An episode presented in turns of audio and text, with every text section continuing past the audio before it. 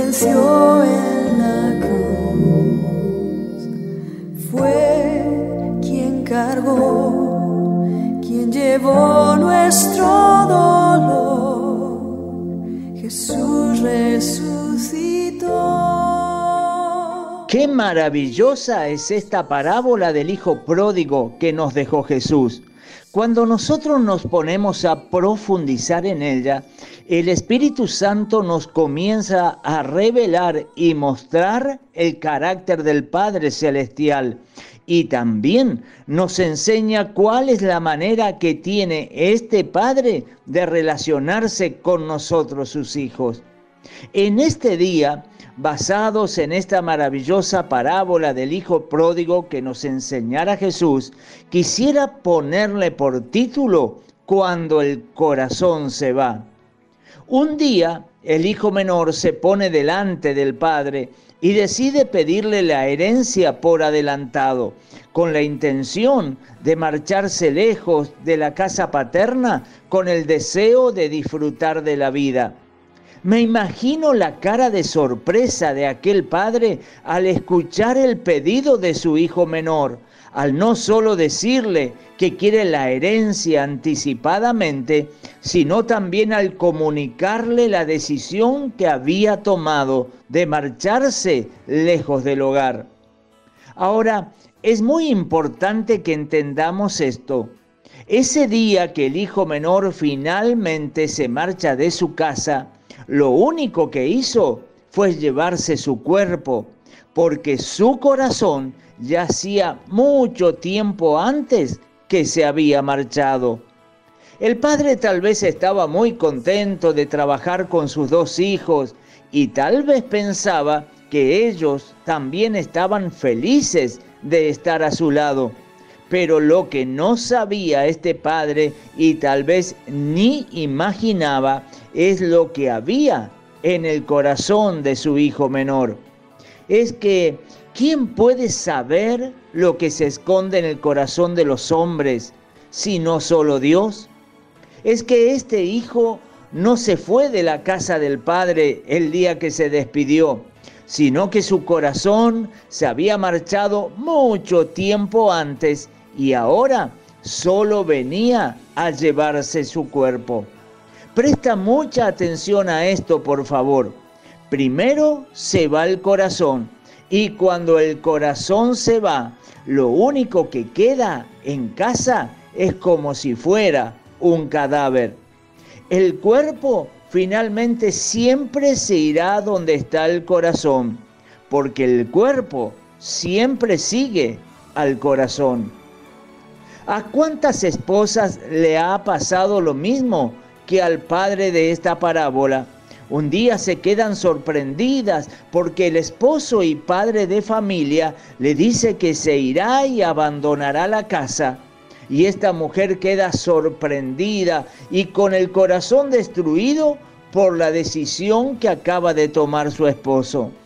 Lo que esta mujer no sabía es que el corazón de su esposo ya se había ido mucho tiempo atrás y lo único que tenía en casa era un cadáver al que le cocinaba y atendía, pero su corazón ya hacía mucho tiempo atrás que se había marchado y no estaba ni con ella ni con su familia. Entonces, un día lo único que hizo este hombre fue llevarse el cuerpo a donde estaba su corazón. Y aunque la esposa y los hijos tal vez lloraron por la decisión que había tomado este hombre de irse de la casa, finalmente te pregunto, ¿de qué sirve tener un cadáver en casa? Los cadáveres comienzan a descomponerse, dan un olor nauseabundo y así sea la persona más amada, el día que fallece tienes que llevarlo al cementerio y sepultarlo. Cuando el corazón de alguien se va, lo único que queda es un cadáver. Y pronto comenzará a sentirse en esa casa el mal olor, el ambiente enrarecido por el maltrato, el desprecio, la indiferencia, la apatía, la mezquindad, la falta de provisiones, porque Jesús dijo, donde estuviere tu tesoro, allí estará también tu corazón. Por eso cuando un hombre tiene su corazón en el hogar, también el dinero y todos los recursos también estarán allí. Y lo mismo que digo para el hombre y padre de familia, también es aplicable para la mujer, puesto que en muchas oportunidades ha sido el corazón de ella quien se ha marchado del hogar. Nota esto, por favor. Dice el relato bíblico que el hijo pródigo malgastó todos sus bienes viviendo perdidamente.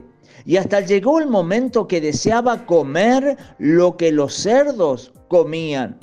Y comenzó a pensar, qué linda era la casa de mi padre, cuántos bienes hay allá. Y hasta los jornaleros tienen mejor vida que yo que soy el hijo.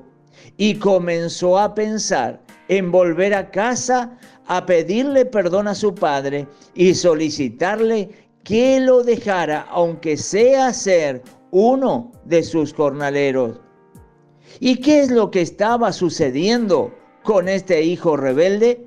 Es que ahora su cuerpo estaba lejos del Padre, pero su corazón había vuelto a casa. Y como el cuerpo sigue siempre al corazón, finalmente él decide volver a la casa de su Padre. Mi pregunta en este día, mi querido amigo y hermano que me escuchas, es ¿dónde está tu corazón? Tu cuerpo tal vez está dentro de una casa y rodeado de una familia, pero tu corazón está allí o está viviendo en otro lugar. También puede suceder que vayas a una iglesia, pero tu corazón tal vez ya se ha ido tras los placeres engañosos de este mundo. Y quiero que en este día seas sincero contigo mismo y te respondas con absoluta sinceridad a ti mismo y te preguntes, ¿dónde está mi corazón? La respuesta es tuya. Mañana, Dios mediante, continuamos que Dios te bendiga.